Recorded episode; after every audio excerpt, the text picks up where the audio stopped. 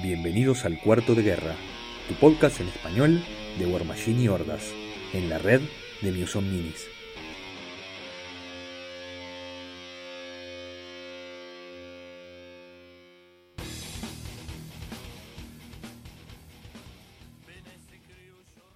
Bienvenidos a todos al segundo episodio de Cuarto de Guerra. Mi nombre es Álvaro y juego Circle y Crucible Guard. Mi nombre es Bernardo, juego Minions y Mercenarios. Mi nombre es Santiago y juego Cador. Bueno, antes que nada, ¿cómo estuvieron, cómo estuvo su semana de, de juegos, señores? Bernardo creo que tuvo una partida. Yo la semana pasada no pude jugar, esta semana jugué con un jugador del meta local Barbas, jugó a Trollblood. Llevó una lista de Borca 2 con doble Champions. Es una, es una lista, creo que estamos de North, era el, el team, o sea, Tormenta del Norte. Es Eh, probable, sí. Eh, es lo que juega. Bien, en general fue una partida. Yo llevé por mi parte, llevé a Magnus 2 con, en el team de Steelheads, que lleva dos unidades de, de alabarderos, una unidad de Riflemen y una unidad de infantería de caballería pesada. Todavía no tengo las unidades de artillería, aunque tampoco me, me enloquece ni creo que sea necesario. Tenía Alexia 2, Stanis Broker y, eh, bueno, a Dr. Nick, Alten, y Alten Ashley, creo. ah, No, eh, Rupert Carbolo y Eiris 2. O sea, con un lindo Es un- spam de infantería. Era un lindo spam de infantería contra un- con, eh, infantería liviana contra infantería de elite, básicamente. Sí.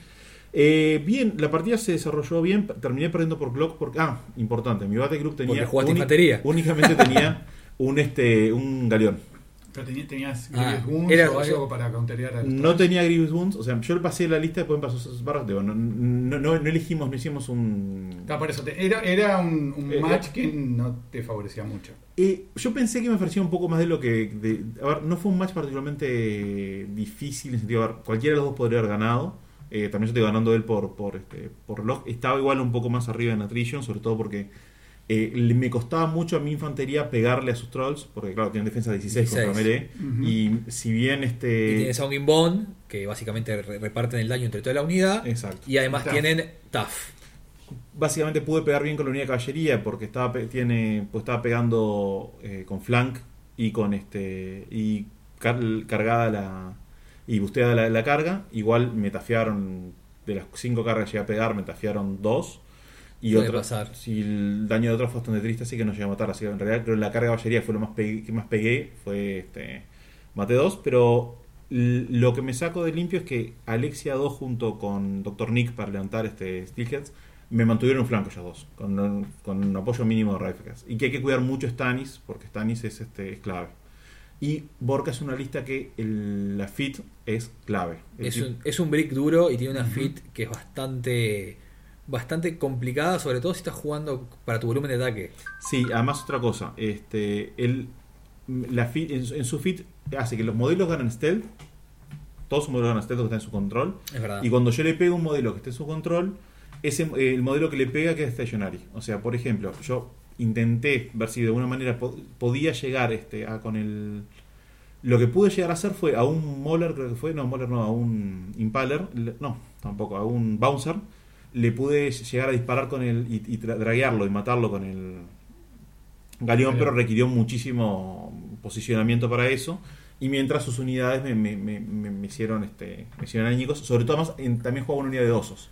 Los osos que entran por el costado, donde vos tengas mucha Mm. infantería y tengas que Ah. necesariamente expandirte, Y los osos además pegan como un heavy.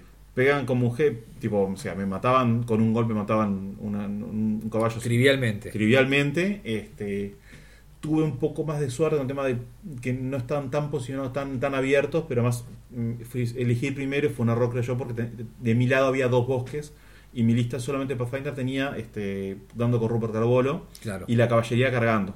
Porque la caballería carga tiene, pero está. Pero básicamente era una lista que estabas, que, que estabas probando. Sí, me gusta. Eh, la fit de Magnus 2 es increíble. La que vos, dentro del control, vos elegís dos lados de la mesa y los modelos enemigos no se pueden mover hacia ninguno de esos lados. Básicamente es lo que, lo que se conoce como un time walk, Sí. eh, porque básicamente te come un turno del, del oponente y es, es muy duro contrarrestarlo. Sí, pues el Jimmy deploy y el del se puede mover para el costado, o sea, Exactamente. Eh, lo- yo he jugado contra, yo jugué contra la lista de, de barbas de, de, de Brick de Champs con Borca 2. Eh, una cosa importante que fue lo que yo pude hacer y que me, y que me hizo ganar la partida eh, es snipear a, a Moisés, como le dicen, como le dicen muchos, que es el, el room bearer, que es el attachment del caster, que le da el más 2 extra de control. Eh, Borca es un caster de Furia 5 y esa fit si es- afecta a los modelos a los modelos friendly que están dentro. Eh, entonces, básicamente, si, si, tiene, si él deployea abierta las unidades, Deployé hay que decir si, si él Despliega. despliega abierta las unidades eh, y vos lográs eh, matar a Moisés, básicamente se achica la burbuja y siempre algo queda afuera y podés, y podés básicamente matar lo que está fuera de la FIT. Y ahí, digamos, tenés un turno que no perdés Sí, modelos con Stationary. Detalle no menor que después nos dimos cuenta a mitad de la partida leyendo que los dos, yo le había preguntado y me dijo, y estamos los dos equivocados, eh, la, la theme te coloca este, tre- dos, dos eh, AOS de 4 que son nieve. Esos AOS, si bien se consideran un terreno dificultoso para los modelos que no tienen esta resistencia al frío, no son nubes. Entonces, yo Moisés lo podría haber asesinado casi trivialmente porque tiene una unidad entera de, de- de rifleman, de, de- de carabineros con este frente a él, o sea, lo podría haber asesinado porque haciendo un combine attack y realmente valía la pena, podría haberlo hecho con un RAT eh, 16, Sí. no, RAT 15, porque combinando todos juntos le podía haber pegado, pero como pensamos los dos que había nubes ahí, bueno, no lo hubiera colocado ahí, pero Sí, este, obviamente. con POW 21, entonces Sí, eh, pero bueno, es, es, un- es un modelo clave en esa lista y Sí, creo que es, es vale la importante. Si tenés los recursos para invertir en eso, está bueno hacerlo. Pero no, bueno, no es matar la piedra. Cu- Cuando uno juega contra trolls, reducir la piedra para que el aura sea más chica es vital. ahí está. Eh, bueno, y yo jugué la semana anterior, eh, me- tuve una partida contra Scorn, eh, una lista de, de, de- que era, ay, perdón, no me acuerdo el nombre del caster. eh, y yo jugué una partida la semana anterior, eh, porque esta semana pasada estuve, estuve eh, con, con, con llagas y fiebre en casa, no pude, no pude jugar.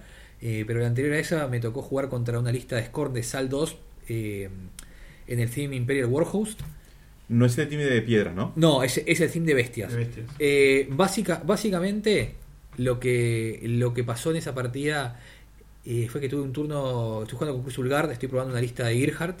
Que, que la lista es: es el, el Vulcan, un toro, un Vindicator, eh, una unidad de, de infantería de rango pesada y una unidad de infantería de melee, eh, Stormtroopers y Shock Troopers, respectivamente y Próspero que maneja el Vulcan y, y Alice con el caster. Eh, es muy básica la lista en lo que hace, pero a mí me gusta mucho. Es una, es una pseudo gunline, pega muy Es duro. una gunline, digo. Eh, el Vulcan es un modelo, es un colosal que trabaja mucho, mucho. A mí me impresionó jugando contra esa lista que jugué la, la otra semana de Es juego. verdad. Este, me impresionó muchísimo lo, lo móvil que es. Eh, Es rápido. eh, el Vulcan, Es el Vulcan, velocidad eh, 6. el Vulcan tiene, es, es velocidad 6, pero además Hermoso. Lo- es, es rango 14 en, las- en, en- en el arma de rango, además los sprays rango 10, y Gearhart le da snipe, por lo cual tiene un threat de 20. 24 en total con el movimiento, ¿no? porque es 18 más, más 6 del movimiento. 24 Eh, inches, o sea, básicamente, si quiere matar algo, lo hace. Eso no, no hay ningún problema. Y bueno, tuve un alfa muy duro, logré matar dos heavies en, el- en- en mi turno de fit. Eh, luego de ese turno pude matar alguna cosa más, pero dejé mi caster en un mal, en un mal lugar. Lo, que, no ten- que podría no haberlo hecho, lo hice simplemente para, para que tirara un disparo que fue totalmente intrascendente. Y eso lo dejó, le dejó la posibilidad de un caster kill que salió con lo justo, o sea, lo mató con el punto de daño exacto para matarlo. eh, y aprendimos eso. Eh, es un muy buen caster que te invita a hacer, a querer contribuir con él, pero no es, no es generalmente lo más inteligente, a menos que necesites hacerlo para ganar la partida. Eh, podía estar en un lugar más seguro y sin ningún tipo de problema y esa partida la tenía ganada. Tiene algo de tech defensiva, puede. No, no tiene T defensiva, lo único que, lo único que tiene él ¿Base eh, mediana? es, es una, no, es una base, es una base chica, eh, es 15-16. Bien, Eh, respetable. tiene, tiene buenos stats defensivos dentro de todo, pero bueno, básicamente comí un, un, un- un- el, el disparo del CREA que tiene que te paraliza, o sea que quedó en defensa 5, y bueno, después vino un Sentry y lo, y, y- y lo, fle- y lo- lo flecó. No le quedó nada. Eh, aprendimos eso. El caster es. La lista me gusta mucho. El caster trabaja mucho. Pero no necesariamente tiene que trabajar todos los turnos. Y eso fue lo que a mí me costó la partida en este caso. Pero estuvo muy buena la partida, fue divertida. Es bueno tener un caster que pueda contribuir, aunque no necesariamente tenga que hacerlo. O sea, a veces un, el caster querés resolver para los turnos, los turnos que realmente te faltan cosas, y, pero está la tentación siempre, más cuando está- eh, dispara muy bien, dispara buenos efectos. O sea, es tremendo cacto ofensivo. ¿no? Eh. Gearhart lo que tiene es que es muy divertido. Sí. Eh, básicamente Girhard es, una caster, es un caster unit, viene él con, con, su, con su viejito que, que le carga las armas Su y, mayordomo. y, y se las carga y, y se las cambia y tiene tres armas con efectos diferentes que te invitan a, a que las uses básicamente y bueno, eh, lográs muchas cosas interesantes porque tiene una arma que tiene blind, tiene un arma que tiene corrosion, tiene un arma que tiene continue fire, eh, pero hay que saber cuándo usarlo y creo que es lo que yo aprendí en esta partida. Venía invicta la lista. Este, y bueno, y ahora perdí el invicto por eso, por eso mismo. Qué Pero, ah, lloro. Eh, Con un Sentry. con un Sentry. Eh, igual me puso muy contento porque Ezequiel, que es uno de nuestros jugadores nuevos, eh, es que muy merecía la victoria porque él capitalizó mi error y hizo una. La verdad que el caster kill que, que armó eh, de un- de- fue de un jugador con mucha más experiencia de la que tiene él. Y lo, y lo ejecutó muy bien. Sí, eh, a veces no, no rendirte cuando, cuando estás perdiendo es algo que, que, que, bueno, a todos nosotros nos cuesta mucho, a mí, a mí particularmente. Y War Machine tiene la ventaja, es un juego que te permite muchas veces hacer el caster kill. Y si el otro, yo creo que la parte más crucial del juego para aprender a jugar mejor es capitalizar justamente los errores del otro. Que cuando el otro a veces posiciona mal, no, no activa de la forma correcta, hay que ir a la yugular y aprovechar ese, ese momento. A veces este, el juego competitivo, por supuesto, estamos jugando más casual, no va a pasar, pero cuando uno está intentando aprender a jugar un poco más este más competitivo, jugar un poco más, más, más duro, este capitalizar cuando el otro se equivoca es, es básico. Ah, y lo cual, es, digamos, es en, en un juego tan con tantas complejidades e interacciones como War Machine es algo que se va a dar. Salvo que seas un excelente jugador, vas a cometer algún error de posicionamiento, de activación. Va a y ahí está donde, donde se puede dar de vuelta la partida. Si lo aprovechás. Va a depender mucho de qué caster tengas. Por ejemplo, no sé, cuando estás jugando, estoy jugando con Gorten, que es un caster de, de foco 5, y de todos los efectos necesita estar medio cerca, eh, él va a tener que estar más adelante. Es un caster que además, si bien en algún momento lo hablaremos, es un caster que tiene, para mí, de las mejores fit de juego, Es muy eh, eh, es y es, pero es muy riesgoso. Vos tenés que colocarlo, si no en primera línea, en segunda adelante, porque la, tenés que capitalizar la fit, tenés que capitalizar unos spells, si no, no jue- juega con otra cosa. Bueno, pero digamos que jugar Gorten en primera línea o en segunda línea no es jugarlo mal, es jugarlo como, como corresponde. Depende de- del jugador protegerlo de la mejor manera para evitar ser asesinado, ¿no? Sí. Eh, en, el, en el caso mío de Girhard, Girhard no necesariamente necesitaba estar ahí. Y yo decidí que quería tener un tiro trascendente que no hizo nada. Y eso me costó la partida. Son, hay una diferencia marcada. Porque una cosa es algo que él tiene que hacer sí o sí para ser un caster efectivo.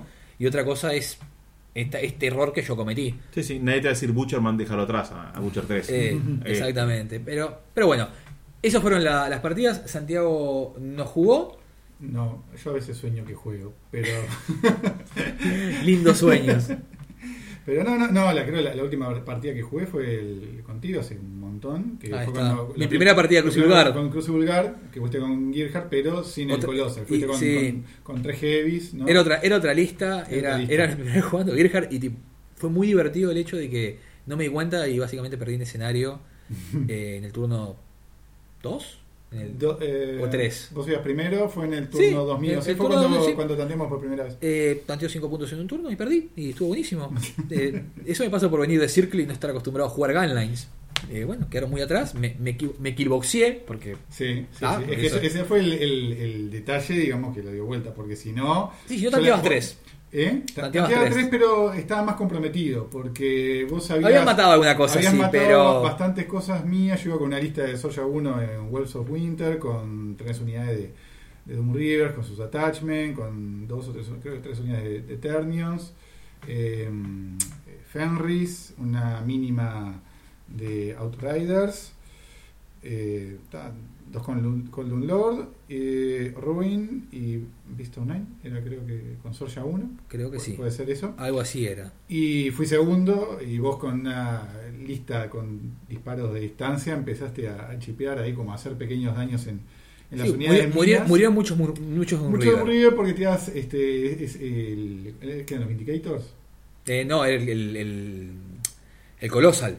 El no, Colossal no, Colossal no estaba jugando. Estaba, no, no Ah, no estaba jugando Colossal. Bueno, está Vindicator sprites. Por- No, Sí. era- eran los que, ti- los que tiraban el, el AOE de ácido. Sí, el Vindicator. El Vindicator, por eso. Con eso empezaste a chipear unas unidades que me- de las Es dos verdad. unidades quedó una y dos tercios, una cosa así. Entonces estaba comprometido yo cuando en el, Sí. el segundo turno ahí fue que tiré la, la Fit con Sorja, congelé, hice daño, tanteé y como vos te killboxeaste, Eh, Ahí fue que 5 a 0 y fue, Pero si no fue le- bastante, le bastante humillante y, un balde de humildad, así digámoslo. Eh, eso me pasa ¿Qué cosa el Killbox? ¿Cómo me molesta que esté. que me molesta el Killbox? Entiendo para qué funciona, pero. No, no, yo creo que está bien. Yo creo que está bien no- el Killbox. Si no, con lo- los casters de, de distancia lo- los tenés ahí atrás, guardados. Se te, se te- Y- se te está mostrando el hacha de Signar ahí.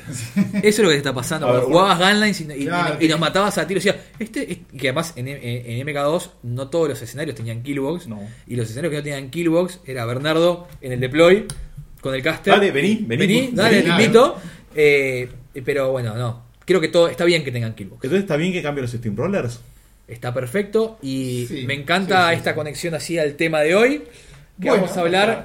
de el CID en inglés o CID en español, O desarrollo integrado de la comunidad. básicamente. que es la manera que tiene Project Press para probar sus modelos, sus reglas nuevas, que integrando todo lo que todas las personas que interesan participar es voluntario, participa quien quiere, se dan reglas propuestas, tanto de escenario como de, de modelos, usualmente son modelos, y se van probando y se van dando feedback, este, retorno, y en base a eso se hacen modificaciones. En general, escucho bastante la, comunidad porque casi todas las, críticas importantes que se hacen suelen este, recibirse. A veces quizás lo, eh, lo escucho demasiado, como cuando hay comunidades que son demasiado vocales, que dicen, no, no, esto le falta, esto le falta, esto le falta, y, Saca- termi- y terminan sacando señores de la fiesta que... Eh, señores de la fiesta es eh, el, el Loros de Fist. Nosotros le decimos con cariño al señor de la fiesta. Con, cuando digo con cariño, es con odio por la Es mayoría una- de los. Cariño vos y Sería señor del es- festín, Sería señor del festín, es verdad. pero es más- mejor puede ser señor de la fiesta. Ese de la fiesta. Nosotros con cariño le decimos eso. Eh, vamos a hacer una- un paréntesis aparte. Tuvimos un torneo en el cual eh, el, que, el que lograba matar al señor de, de la fiesta de mi lista eh, se ganaba una, una, Una Coca-Cola. una Coca-Cola. Eh, y bueno, y, y todos todos quisieron matarlo. No todos pudieron, pero varios quisieron. Qué triste fue. Yo, no, yo te maté o no. No, no lo mataste. Es más, te mató el matar- caster. Sí. Fue, el caster kill fue el señor de la fiesta. Y te lo intenté matar con todo y erré, erré, erré. Erraste como loco. Fa, me acuerdo con con, con Lea Diana en Master Holtz. Intenté y lo. Igual lo fue una partida muy graciosa esa. Pa, Vamos con- a- hacemos el paréntesis rapidito y lo terminamos porque si no no vamos a poder empezar el, Por- el- el tema de, de coso. Pero el señor de la fiesta erró dos cuervos, dos turnos de, de seguido y Bernardo no lo pudo matar. Y después pegó el cuervo, mató una unidad, una, una unidad de, de qué era de De. Mar- del, del mortero, mortero, no. mortero enano y después de ahí fue y mató el caster. Y bueno, básicamente fue el MVP, el, el mejor jugador de, de esa, de esa partida. Y Pero fue, fue frustrante. Antes ya estamos pero era avanzaba, le erraba y yo decía, ah, ahora es mi momento. Y avanzaba, y bueno, le disparo un mortero. Tengo tres dados para pegarle porque le puse este Fire for Effect. Fire for Effect. Tiro tres dados, 1, 1, 2. Bien, tiro de vuelta, activo el caster, paso Fire for Effect al No, otro mortero. igual igual, le lo- disparo, igual el problema no fue ese. Eh, creo que creo que solamente erraste uno. El otro problema fue que, como estaba con los corpses, era, era armadura 19. Cierto, Y, no, y, tipo, y tus tiradas de daño fueron horrible. tristes Sí, cierto. y no le decías daño. No, la mejor fue cuando le pegué con el. con- Bueno, le pegué con un blaster, que era- es un POW 10, y fueron 3-1 de daño. Eso fue. Y eso fue maravilloso. Pero bueno, volviendo, volviendo a lo que nos compete en esta jornada, vamos a estar hablando de. eh, ya ha pasado, han pasado unas cuantas semanas de esto, pero creemos que está bueno hablarlo, sobre todo porque estamos muy cerquita de Lock and Load y es cuando el Steamroller nuevo va a salir. Steamroller es las reglas de. Es el paquete de reglas para jugar competitivo War Machine. Exacto. Que en realidad todo el juego está pensado y balanceado en base a eso. Si bien es posible, totalmente es posible jugar sin escenario, es posible jugar en, en- en campañas temáticas como la que está por salir ahora también, que sale Oblivion, es posible jugar en multijugador. El juego en sí está balanceado para jugar no solo temático, sino temático en base al paquete Steamroller. O sea, es como una parte integral de las reglas del juego. Es Que, correcto. En general, digamos, el, el paquete de Steamroller lo, lo que busca es motivar a que los jugadores, eh, digamos, se, se, digamos, se encuentren en el medio de, de- de la- Del campo de batalla. del campo de batalla e interactúen, ¿no? Evitar el tema de este, dos listas de tiros, que los extremos de la pantalla se, se disparen hasta que una El gane. escenario existe para evitar que uno pueda ganar sin, sin ir, ir a confrontación. Sin ir de frente. War Machine es un juego de, de combate en el cual en algún momento tiene, tiene que haber un choque. Y además, importante también, eh, que hay casters que son mucho más duraderos y resistentes que otros y que si uno sabe que si protege el caster no pierde nunca, Claro. directamente se- el caster no muere. Sí, sí. esto, le da, esto le da otra condición de victoria, además del reloj, ¿verdad? Que es, que es la otra, y lo hace mucho más interesante y dinámico, porque te obliga a ir al frente, ir a interactuar, ir a matar los modelos enemigos y bueno, y el, tu, Y, enemigo mata tus de que, hay, modelos. de que hay zonas que tantean con distintos tipos de modelos, también te, eh, te motiva a llevar distintos tipos de, De de- listas. de listas con distintos tipos de modelos, ya sean unidades, jacks, bestias, este, solos, que en vez de quedarte con un spam de jacks, un spam de bestias, si bien es, es viable, ¿no? Y ahora vamos a empezar a hablar de estos, estos escenarios nuevos. Lo importante, eh, este CID trajo tres escenarios nuevos que desplazan, que desplazan a tres escenarios, a tres escenarios viejos, pero antes de eso, vamos a ver un poquito cómo funcionan los escenarios, cuáles son los elementos Claro. y cómo tantean. Los escenarios funcionan en base a puntos. Hay que con- conseguir una diferencia de 5 puntos con el oponente para poder ganar. Es verdad. Cada, para obtener puntos hay dos maneras de hacerlo. Tres maneras en realidad. La primera, que es un castigo que se llama Killbox, que lo, lo hablamos un rato, que es quedarse ¿Verdad? fuera de los 12, las 12 pulgadas del, de- de- del- del- El despliegue. del despliegue. Exacto. O sea, está- Por detrás, ¿no? O sea, dos, por, eh, a menos de Del 12 borde- pulgadas de tu borde. del del borde, de la mesa de cual tú desplegaste. O sea, Exacto. Que lo, tú, si tu caster, si tu warcaster, tu warlock queda dentro de esas 12, en tu turno vas a sufrir dos puntos. Tu oponente va a ganar dos puntos automáticamente. Es verdad. Después la otra que sería controlando, o sea, colocar unidades en las zonas redondas. Hay zonas que son, son redondas. Eso es importante. Hay tres tipos de elementos en un escenario. Cuatro en realidad. Pueden haber. Generalmente hay, pueden haber tres o cuatro, pero vamos a, vamos a nombrarlos. Banderas. Que pueden ser tanteadas. Base, poner un modelo solo o un Warcaster o Warlock, base con base con la bandera, sin, sin que haya un modelo del enemigo a 4 pulgadas de la misma. Perfecto. ¿ah? Ahí es un punto por eso. Sí. ¿ah? Después tenemos las zonas circulares, Que que son pueden- controladas por infantería. efectivamente, Unidades. unidades, sí, Unidades. eh, y Warlocks y Warcasters. Warlock y Warcaster pueden controlar cualquier, cualquier zona. Cualquiera de, los, cualquiera de los elementos. Para poder tantear uno tiene que tener toda la unidad dentro de esa zona. Es correcto. Y el enemigo no puede tener nada dentro. Con un pequeño paréntesis, el Warlock o Warcaster nunca, con- nunca contestea. O sea, nunca evita que el otro gane el punto. Si, yo- si- si el otro coloca su unidad entera dentro de la zona y yo coloco mi Warlock o mi Warcaster, igual el otro va a llevarse el punto. Es verdad. Porque controlan pero nunca contestean. Es verdad. Luego tenemos las zonas rectangulares que son para wa- war, eh, o bestias, eh, Colossals o Gargantuans y Battle Engines. Y Monstrosities. Y Monstrosity, sí, ya y que estamos. este, bestias de inferno. Y y- horrores. y y horrores, horrores. ahí va. Básicamente todo lo que sea Battle Group y, Sí. y los Battle Engines. y los Battle Engines. Y, y los casters, como habíamos dicho, que controlan todo. Entonces, el terreno cuando se, se organiza de una manera determinada Falta se llama una- Falta, escenario. un- falta Falta una forma de una tantear. forma de tantear que es el objetivo. La destrucción del objetivo contrario. Es Eso- verdad. Eso también es una forma de. Algunos escenarios cuentan con objetivos. Los objetivos, además de tener habilidades que benefician a tu, a tu army, Un el objetivo es un modelo de base grande, sí, 50 milímetros. exactamente. Además de eso, cuando destruís el enemigo, te genera un punto. O sea que básicamente es un punto por partida que te va a dar cuando lo destruyas y nada más. Los otros son todos tanteables turno a turno, tanto en tu turno como en el turno del oponente. Quiere decir que si vos en el turno del oponente tenés una unidad eh, entera dentro de una zona circular o un Warjack o un Heavy o lo que fuere en una zona rectangular y el oponente no está contesteando, tanteás y luego en tu turno vas a volver a tantear. Ahí obviamente se puede contestar, eh, tantear muchos puntos por turno y el que primero el primer oponente en llegar a 5 gana. Eso es un poco de introducción para, básica para los que no conocen el sistema. Este, la manera que se organiza el tablero, o sea, dónde va cada zona, cada bandera y cada objetivo, eso se llama escenario. El escenario de- anterior, que para mí fue el mejor, el 2018, a mí me gustó muchísimo. El, el paquete de El paquete 2018. Para mí fue muy interesante eh, porque tuvo escenarios muy variados Sí. y la verdad habían escenarios que básicamente estabas toda la partida dándote en el medio y nadie tanteaba casi nada y otros que en un turno podías ganar. Mirage, por ejemplo, eh, creo que es mi escenario favorito de todos los tiempos, este, que es un escenario en el cual hay tres banderas, tres, dos zonas este, circulares, Circulares y dos y dos objetivos. objetivos. O sea, es posible en un solo turno llegar a cinco puntos de diferencia y con eso ga- ganar el En realidad 6, si rompes el objetivo. Sí. O sea, sí. Y si- si- eh, obviamente, si está sucediendo eso es porque el otro no está jugando. Mm, Totalmente. todos Pero, en una esquina llorando. pero es un, es un escenario que te obliga sí o sí a, a- a invertir tropas a evitar que el otro tante. Porque como estaban posicionadas las banderas, si, si no tenías algo adelante, de mitad de cancha para adelante, siempre te iba a tantear el enemigo. Y esa más requería que tuvieras una lista diversa, porque la posibilidad de tantear las tres banderas era demasiado buena como para pasarla y necesitabas solos para eso. Es verdad. Por lo menos tres.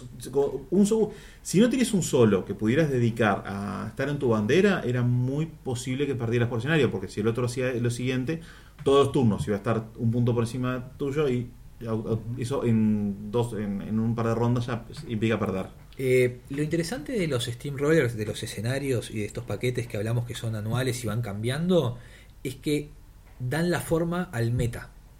Eh, porque estábamos en un meta antes de eso que los solos no tenían mucho valor, eh, No. eran generalmente eran solos de support eh, y nada más que podían dar algún al- algún algún buff, especial, o especial, un solo de combate. algún modelo- algún solo de combate que eran muy pocos. Sí.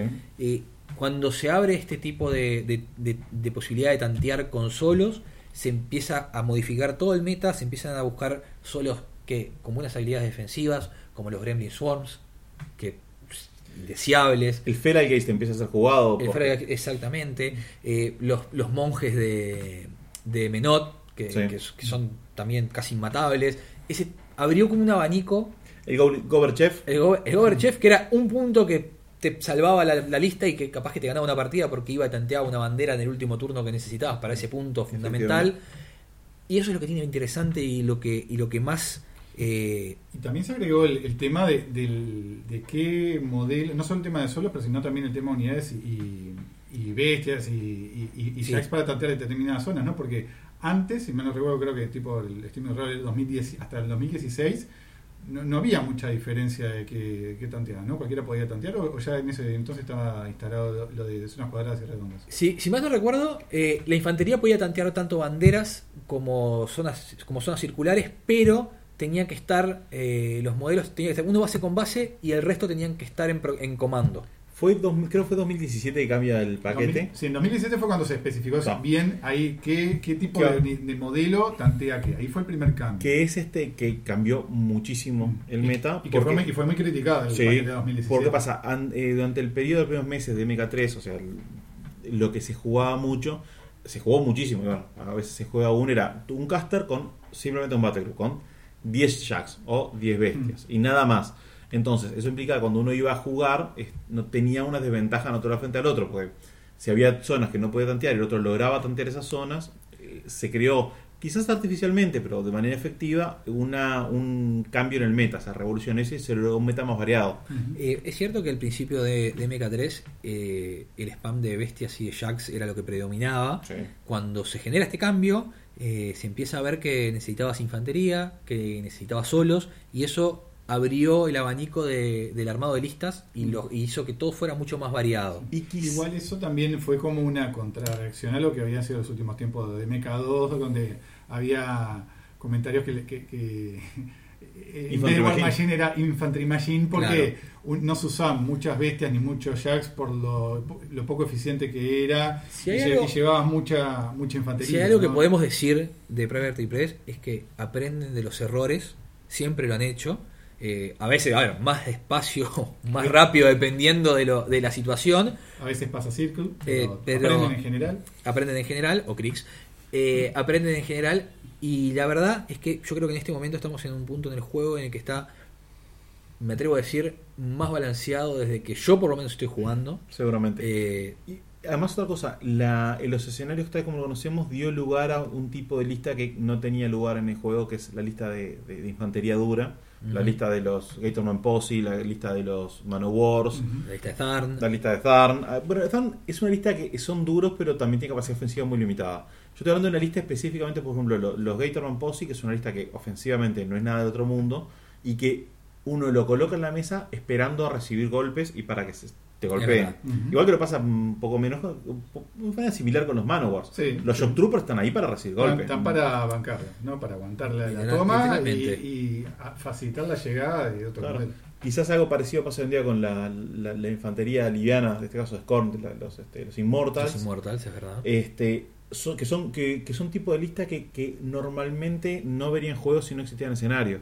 Este, pues bueno, más sin escenario es muy difícil dif- decidir quién gana, salvo que juegues a Aniquilación del otro, en cuyo caso, paréntesis breve, me ocurrió cuando recién arrancamos a jugar, antes que empezamos a jugar con escenarios, jugando con, una- con, con un amigo que jugaba Legion, me mataron absolutamente todo mi, todo, todo mi ejército sobre mi caster, yo estaba jugando con Cray, y Cray se dedicó durante unos 40 minutos hasta que me rendí a correr de un lado al otro del, este, de, de- de la mesa. Pues claro, era un caster, un caster de infantería, corría 16, entonces era tipo, venía para acá, voy para allá, entonces no llegaron a agarrarme nunca. Agarro la pelota y me voy. Eh, eso. básicamente. Eh, Bueno, volvemos a. Volvemos a, vamos a decir, bueno, lo importante de este, de este seed es que introduce tres escenarios nuevos, lo cual saca tres escenarios de los anteriores. El paquete de Steamroller son seis escenarios en total. ¿ah? Eh, por lo cual siempre van a ser, siempre han sido seis en- en- en- desde que yo recuerdo por lo menos. Y bueno, los que se van, Santiago, ¿cuáles son? Los que se van son The Pit 2, Me gustaba mucho. Vale. Do- Standoff y Mirage. Que bueno, tan- lo lamento mucho por ustedes, muchachos, pero se va Mirage. Mira, me gustaba mucho. Eh, The, Pit- The Pit 2 además es, es un escenario que ha estado muchas temporadas. Sí. con, con variaciones menores o mayores. Era The Pit y después The Pit 2. De Pit 2, exactamente. O sea, y la verdad, era, era el, que se, el que se refería a la gente con cariño con el Championship Belt, Sí. que era básicamente una zona circular y dos rectangulares pegadas. O el pito, decimos. sí. Sí, exactamente. Estamos un poco de español. The Pit 1 no, no tenía zonas rectangulares, ¿no? Era una sola circular con banderas, creo, si mal no recuerdo. No recuerdo, no voy a, no voy a importa, meterme, no pero bueno. Pero Bueno, y se van esos y nosotros ya eh, aclaremos. Álvaro, vos jugaste dos de esas. Yo jugué dos de esos escenarios. Yo jugué los tres. Yo leo. Ta. Entonces, leer los escenarios que vienen, Sandy. Bien, entonces, The Pit 2 lo reemplaza King of the Hill o el Rey de la Colina. Me gusta. Eh, Describirlo un poquito. Vamos a describirlo. Entonces, tenemos a King of the Hill, que eh, es similar, ¿no? Es una zona circular central con dos zonas rectangulares a cada lado. La diferencia son... que- Importante diferencia. Importante diferencia. Las zonas rectangulares tocan el borde de la mesa, no están separadas. flancos. Los flancos. Este, cada una de ellas tiene eh, un objetivo en, en la esquina, digamos, central más cercana a la- Al jugador. al jugador. Ahí está. Y en el medio de la zona circular hay una bandera. ¿Sí? O sea que en teoría se pueden tantear cuatro puntos por.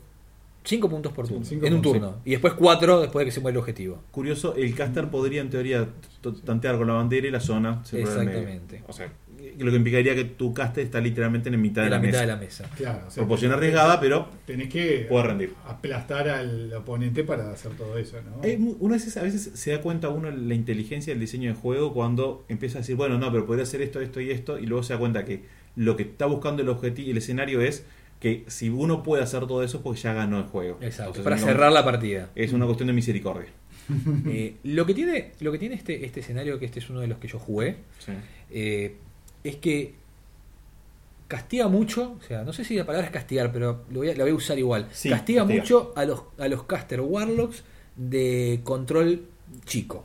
O sea, lo de furia o foco bajo. Exacto. Sí. ¿Por qué? Porque las zonas rectangulares son las que eh, básicamente tu battle group van a tantear y están literalmente en cada Sí, punta de la mesa. Sí, sí. Eh, eso te genera que si vos querés que tus bestias puedan ser forzadas o que puedas alocar focos a, a tus a tus Warshacks, eh, tenés que estar, tenés que tener un, coma- un control muy grande o di- directamente decir, bueno, voy a dedicarme a esta, a esta zona y esta otra zona la voy a contestear nada más. Pero, eh, ¿es eso o, o bueno, o, u obliga a considerar el uso, por ejemplo, de Battle Engines? Sí, y, o de y juniors. caster juniors, ¿no? Porque también es eso, podés tirar Sí. el caster con el Battle Group a un flanco y un Battle Engine. Es- eh, es con- algo que con hemos con discutido, cierta ¿verdad? protección, un Battle Engine efectivo como, como ser el de Koch, por ejemplo, Claro. ¿no? Que- o, o los de, o los de Scorn, que son bastante efectivos Yo- e independientes. Yo, yo creo, creo que lo que, que- que lo que busca y creo que, por, e- que va por ese lado es, el, es la introducción de los de los juniors a más listas Mm. Eh, por el simple hecho de que no todo el- porque no todos los battle engines son independientes y necesitan generalmente algún spell o algo del caster Mm. para hacerlos viables y si, si está el caster de un lado y el battle engine del otro generalmente pierde esa ventaja Yo creo que más que, a ver, más allá que obviamente busca eso, te está obligando a hacer un, un deploy, un. Asimétrico, un despliegue asimétrico. despliegue o asimétrico o mucho más extendido. Por la posibilidad que, que- que tu caster vaya al centro todavía existe. Pero no vas a poder cubrir, no vas a poder avanzar en un bloque tan con, tan macizo como hoy en día. No. Este, no me veo, por ejemplo, no sé, jugando con Maelok, eh, me parece mucho más difícil jugar ahí en este tipo de lista porque necesitaría colocar a, mis, a mi, Gatorman de manera mucho más espaciada, que re- requieren una cierta eh, murosidad, perdón, el neologismo, pero quieren estar muy cerca uno de otro. Tampoco me veo jugando, por ejemplo, no sé, Steelheads, por ejemplo, que es una lista que necesariamente te- tiene dos solos importantes que tienen que estar constantemente cerca de ellos. Sea, pero, Hay otras facciones pasa lo mismo, o sea, cuando tu sinergia de, de toda tu lista depende de pocos... Te obliga a armar más módulos, quizás. Yo creo que sí. Sí, yo digo, mirando, sin jugar, ¿no? Pero creo que eh, obliga o eh, tu caster no va a ser eh, un modelo que participe activamente en este en tantear y va a quedar en el medio con posibilidad de moverse para dar support a, las unidades o te obliga a hacer un despliegue simétrico con el caster tirado hacia un lado Y un Y- módulo independiente un módulo independiente en el otro. con ¿no? un junior o... o- Salvo o que un esté Battle jugando Engine, eh, o- este, algún caster como ¿cómo se llama? Este, este de menos la de Foco, la de Foco 10. Ay. el Harbinger. Hammer. El Harbinger. el Harbinger es una cosa así ridícula que, que tenés un área de control. Sí, o estúpida. Una de las Hailey que tiene mucho control, pero Eh, sí. son los menos casters y aún así es difícil que cubren. Por ejemplo, no sé, se, se me ocurre eh, los TAM, la lista con, con Yona me parece bastante difícil en este jugarla acá porque quizás Eh, yo creo que, que- que No te- vas a que poder tendría, hacer- que, tendría que cambiar cómo lo vas a jugar y básicamente lo que vas a hacer es concentrarte en una zona sí. y para tantear y después poner otra, poner otra unidad de Zarn que lo que Sí. van a hacer es contestear la zona de Jax del otro o de, o de, de- de G- o de bestias, ¿no?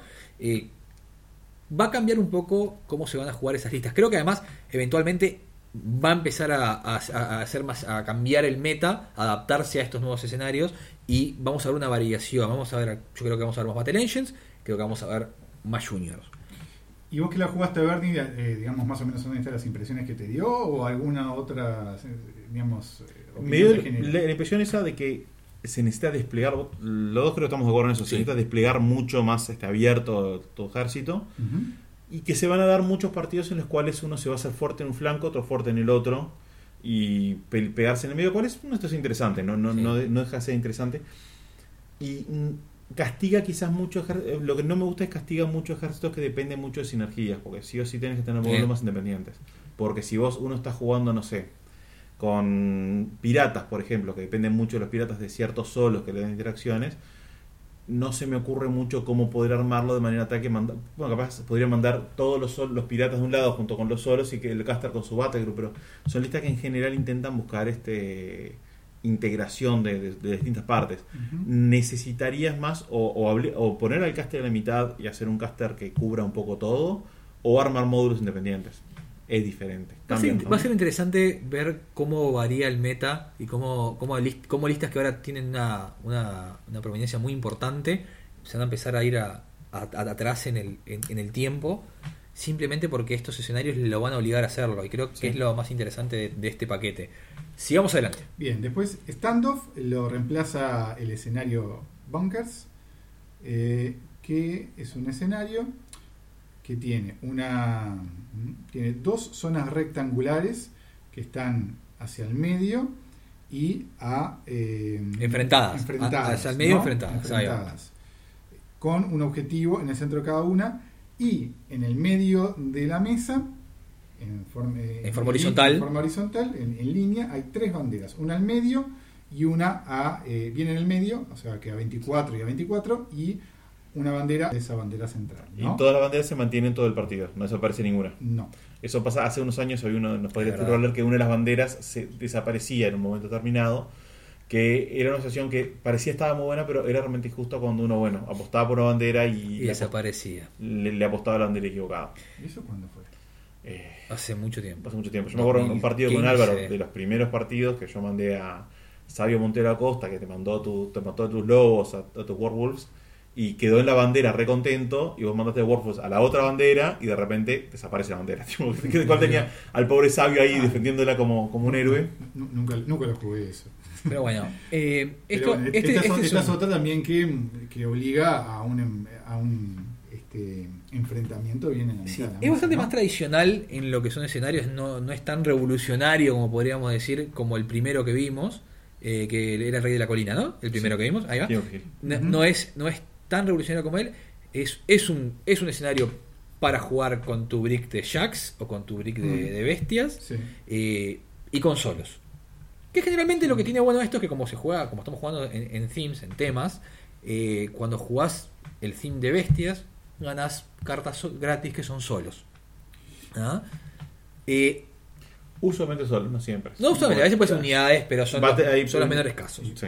Y de nuevo, pregunto para los, los que la jugaron, que yo no, no sé el caso, ¿no? Impresiona mirando el, el diagrama que es una. No, no es de los mapas, o sea, uno pensaría que no es de los mapas más, más vivos, ¿no? Donde- porque Ah, tenés la posibilidad. No, Tenés la posibilidad de tantear bastante ofensivamente, ¿no? Porque tenés una, una zona rectangular única de, de tu lado de la mesa donde metes tu bloque y después tenés que mandar, sí, Sí. A, a la parte más, más viva, se quiere, que es la zona de las banderas. De vuelta, fíjate que las banderas están bastante, tienen una estancia muy importante entre ellas y mi, mi impresión por lo menos fue que es vital controlar la zona, tu zona, Sí. porque si el otro controla su, zona y tú no lo estás haciendo, estás perdiendo puntos. Claro, es muy difícil que no poder controlar tu zona. Exacto. Y- por eso esa es la parte que no es muy viva. Y, arries- y, y es un riesgo que tiene recompensas mandar cosas a capturar las banderas de los costados, porque donde uno lo haga y el otro no, eh, la posibilidad de tantear está. Claro. Este, no, la bandera del medio parece que es la más, la más difícil porque es bastante fácil Sí. de, de- de contestar, porque usualmente uno va sobre la mitad. exacto. Este, me parece a mí que un despliegue sobre la mitad, pero so- sobre uno de los ejes, sería más acertado, como para poder pelear dos banderas y Yo luego creo sinceramente que es un, que es un escenario para, para hacer un despliegue más central que otra sí, cosa, sí. con algún solo bien flanqueando bien lejos, cosa de que Sí, cuando el turno que necesitas que corra y tantee la bandera lo haga. Cosas pero- con ambush serían deliciosas. Acá Ah, meter sí. un, este, un zombie, un cocodrilo zombie, creo- este, mm. un Gatorman.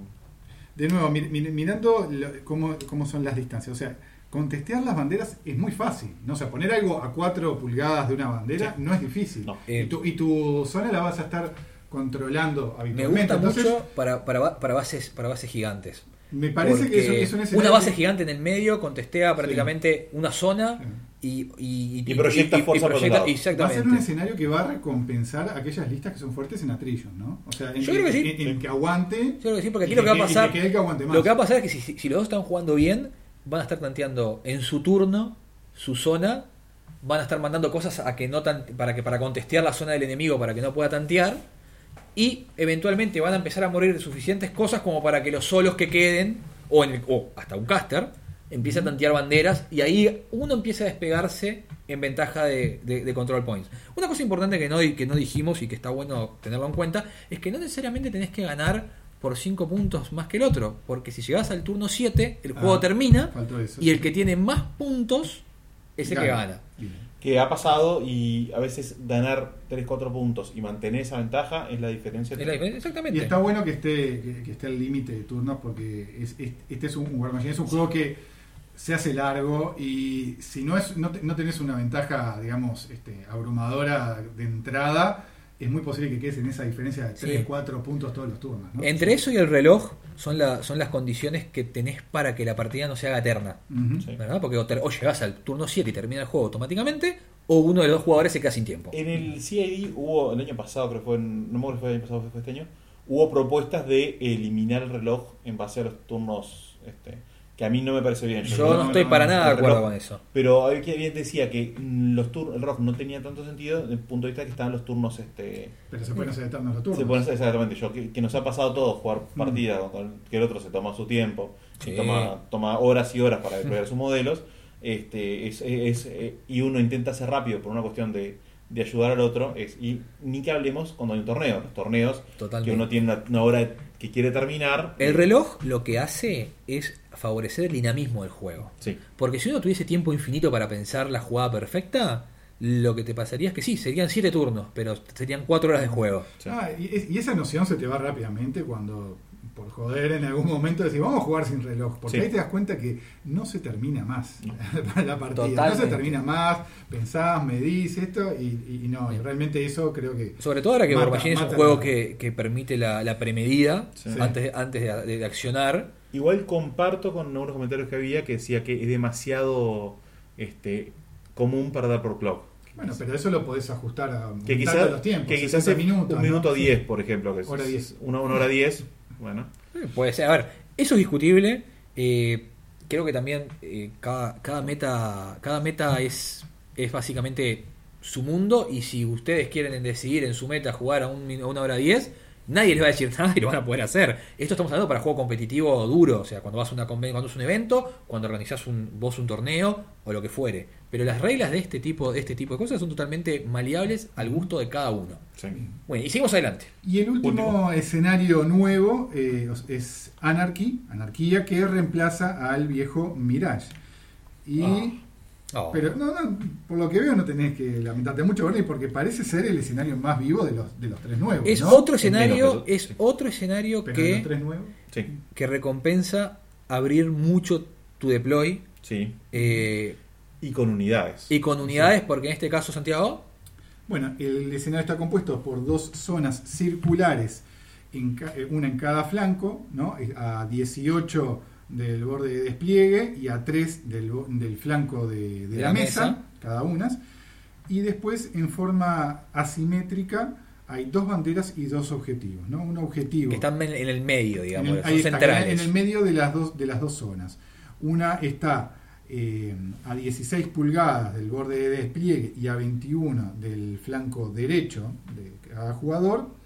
eh, y la bandera está a. eh, jajaja, está ¿a ¿Cuánto? Ah, a. Santiago usa lentes. Sí. Sí, pero no, no entiendo el diagrama. Está, ah, bueno, 10 pulgadas por delante del objetivo. No- Exacto. No, entendía. Claro, sí, eh, no, no- no es lo más claro. No es lo más no, claro no. posible, pero bueno. O sea, eh, ubicás el objetivo a 16 y a 21 y 10 pulgadas por delante del objetivo la bandera. Bien. Perfecto. ¿No? Bien. Y- No es ni de cerca tan, tan vivo como Mirage. ¿No? A mí, en lo personal, me da un poco. Estos, me, me encanta que sean abiertos, me encanta que intenten buscar menos el, el choque. esta, esta es la partida que jugamos acá en tu, en tu Jugamos- casa. jugamos yo, sí. Jugamos vos y yo. Y lo que nos pasó, literalmente, fue que cada uno fue para un flanco. Sí. y cada uno empezó a, a- a ganar ese flanco y bueno y, y después lo que se- lo- la partida se, se terminó dando por attrition y por reloj pero Me parece dos cosas. Uno, eh, castiga un poco a los ejércitos con mucha sinergia, porque y favorece a la- las unidades, particularmente unidades que funcionan muy bien independientemente. yo creo que acá Lo, lo mismo que. King Lo mismo que, Hill. claro, pero O sea- más aún, porque King of the Hill, como King of the Hill había mucho favor- podía favorecer a juniors Sí. o Battle Engines, aquí pasa con unidades. Si uno tiene una unidad que funciona muy bien por sí misma, si vos tenés una unidad con un buen attachment un buen solo que la acompaña que Mm. le da Skirmisher, buff, por ejemplo, claro por tirar un... que, que son que, que son resistentes y que tienen un buen output de- ofensivo por su cuenta eh, es genial para mandarlos a, a una de las zonas y después concentrar el resto del Claro. army tuyo en, el- en la otra Pero al ser zonas circulares no te obliga a des- definir tu battle group por uno de los flancos. No. No, Podés hacerlo no. central y Te, después. te- te definir. obliga a tener en tu lista, o si, Unidades. si vas a jugar esto, unidades y unidades que funcionen bien independientemente. Sí. Por ejemplo, y a ver, uno, uno siempre vuelve a lo que conoce. Eh, jamás podría jugar con esto los, eh, los Gatorman Posis. Posis, Mm. porque los Posis para, para rendir necesitan estar dentro del control de Maelo. Claro, Que pero si por es 14, ejemplo en el caso de Iona sí. que ella es verdad que la FIT los ayuda mucho lo que las ayuda son tiene dos, dos upkeeps que se ponen en las cosas que se pueden poner al principio de la partida y después pueden ser bastante independientes Sí, sí, pero hay cosas como, no sé, la, la unidad está nueva menos de tres, este, tres, tres este, caballeros Sí. paladines que sean más tres. Los de Order of Wall. Order of the Wall. No, iniciados de, Del orden. de- de- los iniciados. Se me ocurre que puede ser muy bueno para este tipo de, de cosas con stealth. Otra cosa, me No, parece. Unidades chicas, ¿no? Unidades chicas pueden funcionar Claro. muy bien. Me parece, y de vuelta, capaz justamente por, por la, la impresión que me dio el partido contigo, me parece que es un, es una, un escenario que favorece mucho a los gunlines en ese sentido. Porque si, si- Ah, si las cosas pasan como, como sabes y cada uno se hace fuerte en un flanco, es como el que puede tiene- disparar hacia el otro hacia el otro flanco tiene ventaja tiene, uno Totalmente. tiene dos approach. Tiene que primero llegar hasta el medio y luego llegar hasta el otro lado. O sea, un, un movimiento como en L que va a ser este. Y en ese sentido, ¿no propiciaría el, el regreso de, las, de los muros de nubes? Hay un problema con eso, que son los objetivos nuevos.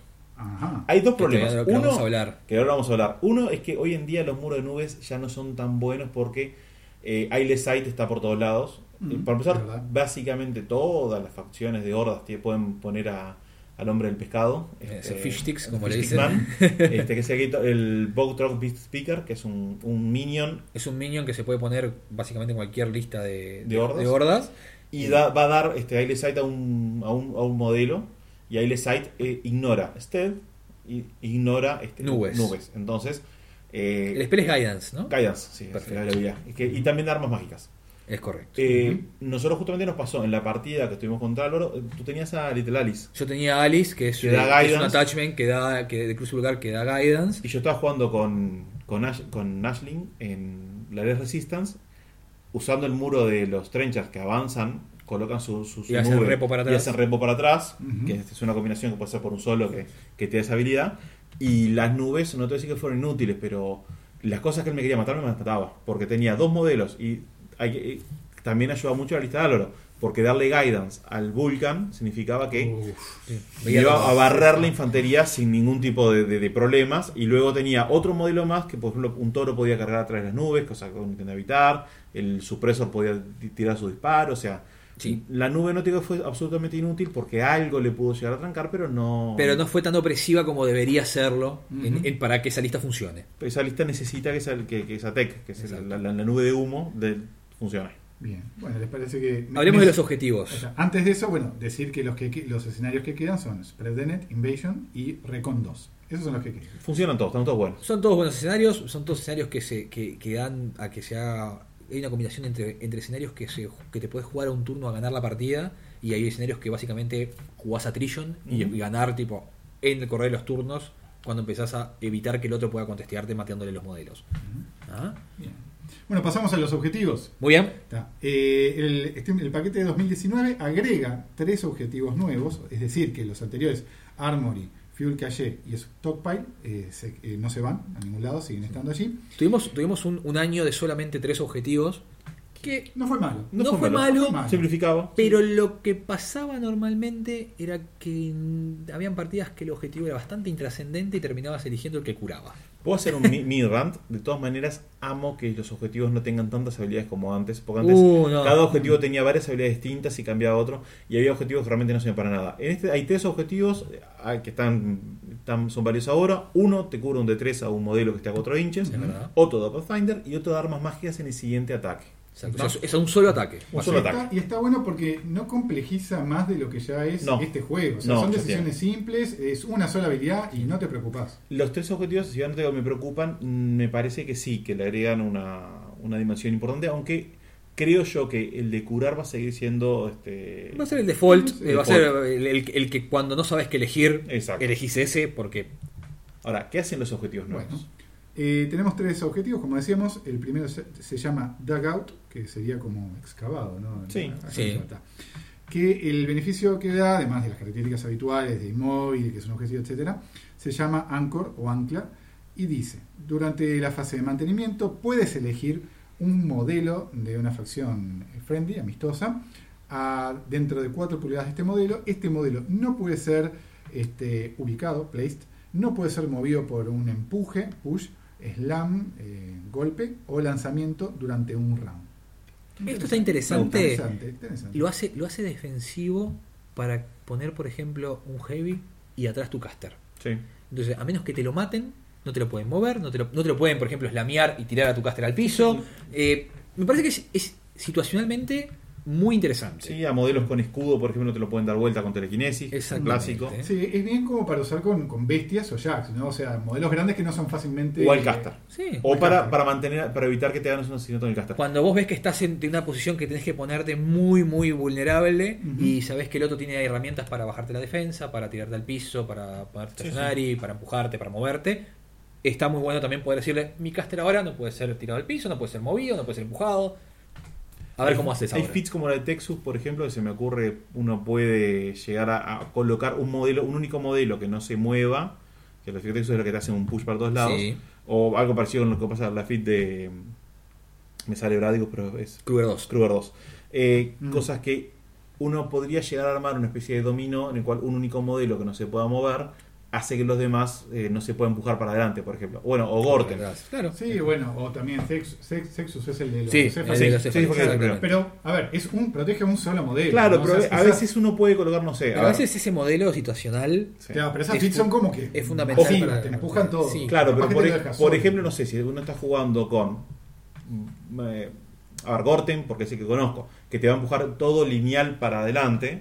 Este, Si vos pones ese modelo adelante y bloquea el, el- el push del resto, básicamente dos o tres modelos no se mueven en Dos medio. o tres. Además, puedo claro, colocarse en un modelo, eh, ese modelo va a tener esa habilidad, el modelo corre, luego hago que- los dos modelos de adelante corran y se coloquen adelante. Y hago tres modelos adicionales, corren y se colocan en un pequeño triángulo inverso, en el cual, si él elige tirar para mi lado, eso va a trancar y no va a poder avanzar. No sé si ejemplo. notaron que nos gusta teorizar de este tipo de cosas un montón.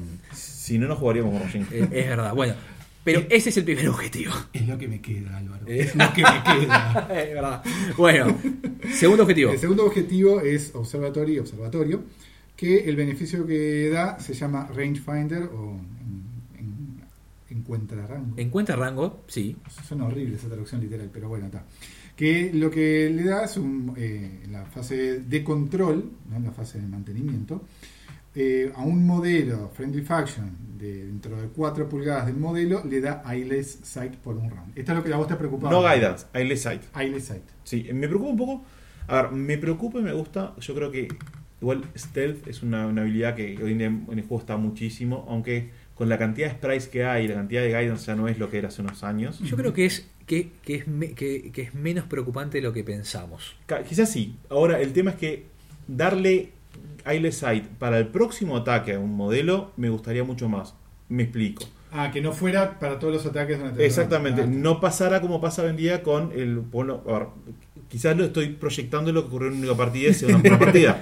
Pero si, por Le ejemplo, estás demonizando al pobre hombre pescado. hay este. No, pero no, a ver, si por ejemplo uno tuviera una lista, no sé, se me ocurre Borca, que depende mucho de la fit para dar stealth, y le das ah, le das este Eyeless Sight al Vulcan, por ejemplo, o Sí. a cualquier otro Colosia que tenga gran volumen de ataques, porque te vas acá, es, es un modelo que tenga volumen de ataques.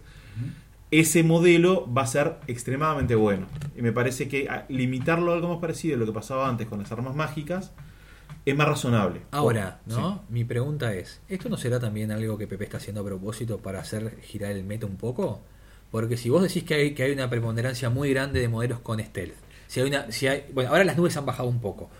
Capaz que ahora es- esto está empujando un poquito a que, bueno, ya capaz que no me conviene tener una lista modelos con Bueno, stealth. si es así, llegaron tarde porque Sí, ser. hoy en día eh, yo soy un candidato, soy un creyente firme en que los los, los, este, los sprites son sobrepoderosos porque ignoran básicamente cualquier tipo de tecnología defensiva, incluyendo stealth, Menos elevation, menos elevación. menos elevación, pero te, te ignoran este, una cantidad absurda Sí, de, de- de sí, sí, sí, condiciones. sí, sí, sí, sí. Y, que, Eh, y que además, eh, si hay un- una nube, por ejemplo, es fácilmente negable incluso sin egresar. Porque Sí. pones un grant, o sea, un, un, un, un modelito cualquier cosa adelante. adelante para que sea el target, el Sí. objetivo y O sea, atrás. Además hay muchísimos, bueno, ya hablamos con los modelos que dan al site, además hay muchísimos modelos que pueden ver con stealth, o sea, me parece que si, si el objetivo de PP era evitar que fuéramos hacia un meta de Cloud Walls y stealth, llegaron un año y medio tarde. Bueno, entonces, Fácil. entonces, Tipo, Cloud Wall hoy en ¿es día tan- no se juega ninguna. entonces, ¿es tan relevante? Eh, Si, mm, si, si, estamos, si estamos ya al meta pasando esto, ¿es tan relevante? Eh, ¿O capaz que simplemente es algo que pone el último clavo en, es- en ese tipo bueno, de listas? El tema es que realmente querés matar, hacer absoluto totalmente inviable ese tipo de listas. No, pero capaz que lo que te Hoy hace es. lo Capaz que la variación que te hace es que, por ejemplo, los que juegan hordas, en lugar de usar su slot de niño para poner a- al, al Miss Picker, Sí. eh, ponen otra cosa y tienen la posibilidad de tener el objetivo. Eh, eh, O sea, estoy tratando, estoy tratando de hacer, de, de el abogado del diablo acá Sí. y abocar a ver por qué es relevante, por qué está bueno o por qué estaría Igual interesante que presente, esté. no todos los escenarios tienen objetivos, o sea, no es que va a estar También. siempre esta posibilidad. No, pero la posibilidad está en no podés, por ejemplo, armar al armado de lista, jugártela. Yo, yo honestamente juego, he jugado una lista con Cloud Ball, me gustó mucho, pero no es una cosa que, que, que sea No, adicta. no estás casado con No estoy casado, pero ni, no estoy ni casado, ni, ni estamos saliendo, ni, ni, No. ni salimos una segunda cita en realidad. Tuvieron un touch and go. Tengo un touch and go. Este, en realidad es, es- me gusta jugar la Cloud Ball y creo que la he sufrido más veces de la que la he disfrutado de la Cloud Wall. Hmm. Me acuerdo una vez con- jugando contigo con. ¿quién Con? Sorja 3. Sorja 3 era. este. Con, con que estabas con Minions y la Battle Engine de los chanchos, ¿no? Exactamente. Este, que realmente me, me- me- me- me complicó el partido a nivel que fue, fue un partido bastante ganable. Eh, a ver, no me parece, pero me parece que es algo que en el juego le agrega una dimensión, que le agrega una dimensión táctica que está interesante. Y otra cosa, cuando uno invierte en una Cloud Wall, muchas veces está invirtiendo en algo. Colocar un objetivo así que básicamente te anula una fit, como puede ser la fit de Soulja 3, Sí, sí, yo diría, a ver, vamos. O la fit de Borca, que seamos- saca la mitad. Seamos, seamos realistas en el tema de que no todas las listas van a tener un modelo como el Vulcan, que tiene un volumen de ataque obsceno, y que poniéndoselo a él solo, vas a básicamente, vamos, olvidarte de que existe la Cloud Wall. Eh, No, pero tenés. porque normalmente vas a tener un tiro o dos tiros de algún modelo Pero no en pienso en particular. tiro, pensá que si es una Cloud Wall. o por un ejemplo, modelo que puede cargar a través de la, la. Estamos de ver, acuerdo. yo- yo voy a Pero sigue a- siendo un modelo. Voy a ir Sí, al, al hogar común y la respuesta fácil de decir que esto capaz que lo que hace es hacer un énfasis en la habilidad del jugador y no en alguna habilidad particular de la lista.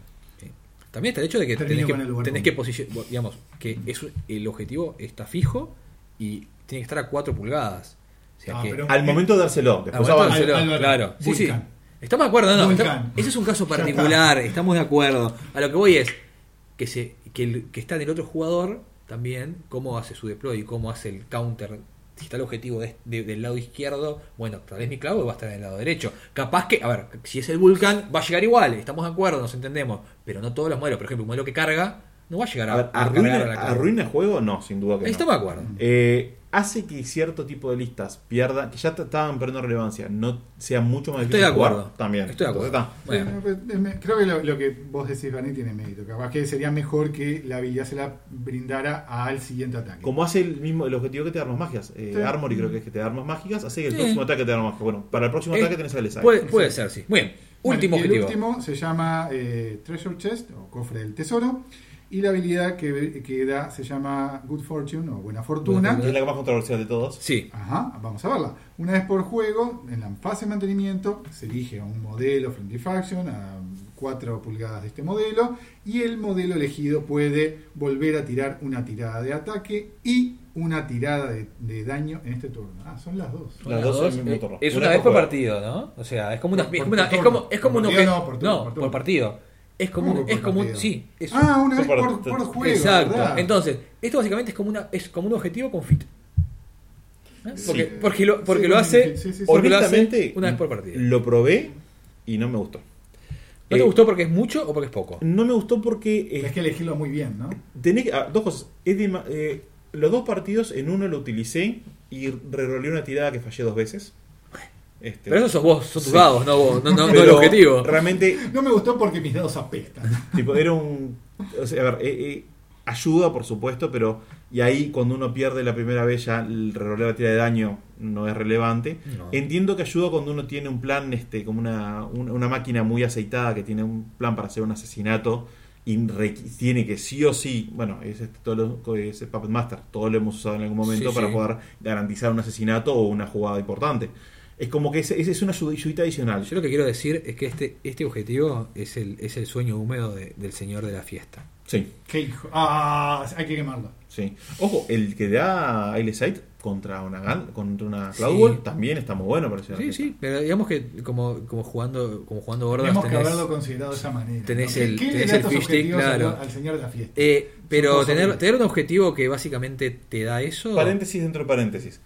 El señor de la fiesta usualmente lleva consigo el caldero crockpot Que- que, que da- que da eh, un Puppet Master. Queda un papel master. Lo que ayuda es que el mismo turno que Caldero pueda colocar. En el caso, a ver, es un caso muy especial porque tendría que ser el Caldero que no haya podido llenar de, de cuerpos el primer turno, que usualmente el señor de la fiesta Ujú. corre nada más.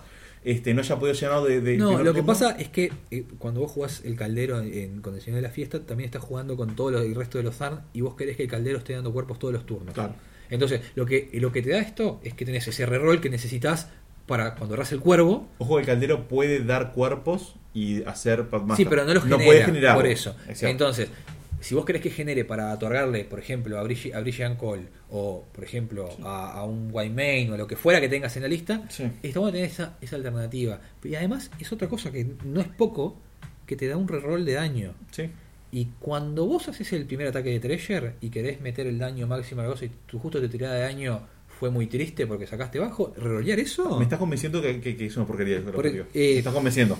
O sea, en este, es, es un caso puntual que lo hace muy interesante, pero lo, lo- también, como lo hace de esa manera, lo hace predecible el Señor de la Fiesta, porque si vos querés que el Señor de la Fiesta tenga ese beneficio, vas a saber que va a estar sí o sí a 4 pulgadas de ese objetivo.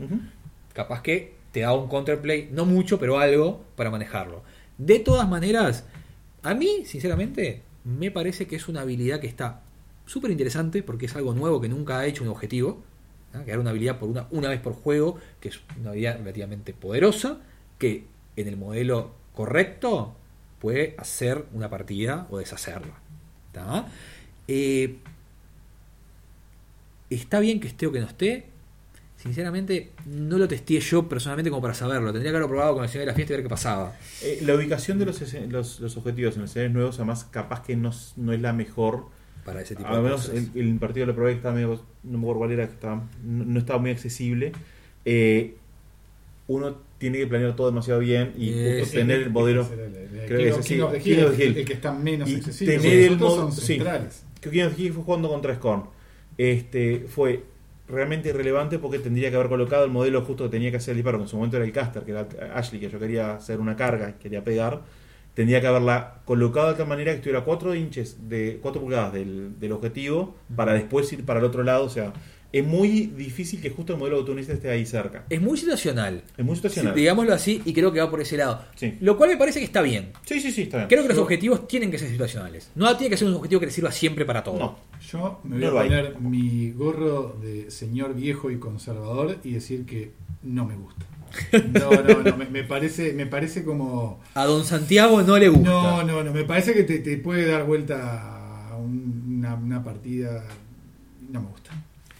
Ah, Por otra parte te digo, ah, como el tipo que usualmente falla cosas críticas constantemente, eh, la posibilidad de tener una pequeña ayudita con los dados me da un este Un incentivo a, a un- tratar- a probarlo. a probarlo. Capaz sería mejor que pudieras elegir eh, que volver a tirar, tirar ataque o de daño, no las dos, ¿no? Quizás te, te voy a Si me preguntan a mí, Sí. para, para redondear esto, Eh, pero eso es por juego. los objetivos que para mí entender van a ser los más utilizados si este paquete de Steamroller, digamos, se, se, se libera así al público, van a ser el objetivo que cura, que es el objetivo default de todo el mundo. No sé, nu- Sí. nunca, nunca vi Sí. que ese objetivo salvara nada. Ah, a mí Eh, me ha ayudado. a mí me ha ayudado mil Sí, mil veces. veces, sí. Cuando tenés. Cuando, mira, sobre todo una estoy- bestia un- no, con- un jack, con un que no tenés nada que repare. sí. Tipo, tenés- no tenés mecánicos Sí, y te, te que creepiaron un jack que el, el, que El tu- brazo derecho. El brazo derecho. Y tu, y tu oponente lo, lo- se olvidó de él porque dice: No me va a hacer nada el turno No. que viene. Y está el objetivo ahí, pimba, lo curé. Capaz yo tengo muy mala suerte, pero nunca me han dejado un jack así medio roto Ah, para el turno siguiente y A que justo estuviera a 4 pulgadas de del objetivo A mí cura. me ha pasado. Capaz que tengo mala suerte. Me acuerdo de que he dicho con el Rattler que activé con el objetivo pude mi, mi caster estaba, estaba, estaba complicado este con el objetivo pude curar la mente que tenía cripeada tenía curar la mente y el espíritu Ahí le está. pude curar la mente con la mente hizo el ataque con el Se ataque hizo el snacking con el snacking cubrió el cuerpo con el cuerpo empezó a forzar No, es algo que situacionalmente puede ser muy útil y además se- la gente se olvida a veces de lo que Sí. hacen los Sí. objetivos. Entonces los ignoran y justo re- es relevante. Pero bueno, eh, para mí el otro, que se, el otro que se va a usar va a ser el, El de- el Alesite y El- creo que el tercer, creo que el tercero que va a variar más va a ser el de, la- el de este, el de los rerolls y después alguna lista en particular con Path- la Pathfinder, alguna el- cosa de El, de esa. Pathfinder me- es, es útil. Es El un- arma mágica. es a un modelo El arma mágica modelo, ha pasado a ser irrelevante de una manera Sí. sí. importantísima. Sí, sí, sí, sí. Pero bueno, a un solo ataque lo que pasa que a ver recuerdo algún partido contra Grim King recientemente que para pegarle a un Gremlin Swarm era relevante el tema es que a un único ataque darle armas mágicas Es limitante. es- eh, y además tenés que tener en cuenta esto: no te da Sight. no Y el Gremlin Swarm es, Tiene stealth. tiene, es No, no. incorpóreo y tiene stealth. No, no, eh, era, era justamente, a ver, que era yo para poder pegarle un Gremlin Swarm tenía que utilizar el Battle Engine para darle, para sacarle stealth a un modelo y luego el... el- Un el- modelo de tres puntos. Sí, sí. Increíble. Este, pero es un modelo que sirve para eso, molesto Sí, para sí, básicamente. totalmente. Bueno, este ha sido el resumen de, de- del CID de los, de los Steamrollers. Espero, esperemos que les haya gustado. Eh, la semana que viene No sabemos qué vamos a estar hablando todavía, pero tenemos un par de ideas Lock, interesantes. Vamos a estar hablando algo de Lock and Lock, que, está- que ya se viene. Eh, tenemos una parte también que, que tenemos un contenido de hobby guardadito ahí que tal vez sea el momento de utilizarlo, tal vez no, eso lo vamos a estar viendo. Pero bueno, no queda más que agradecerles a todos por escuchar otro episodio de Cuarto de Guerra. Mi nombre es Álvaro Mi nombre es Santiago. Mi nombre es Bernardo. y esto fue Cuarto de guerra. Vamos a Guerra. seguir haciendo eso.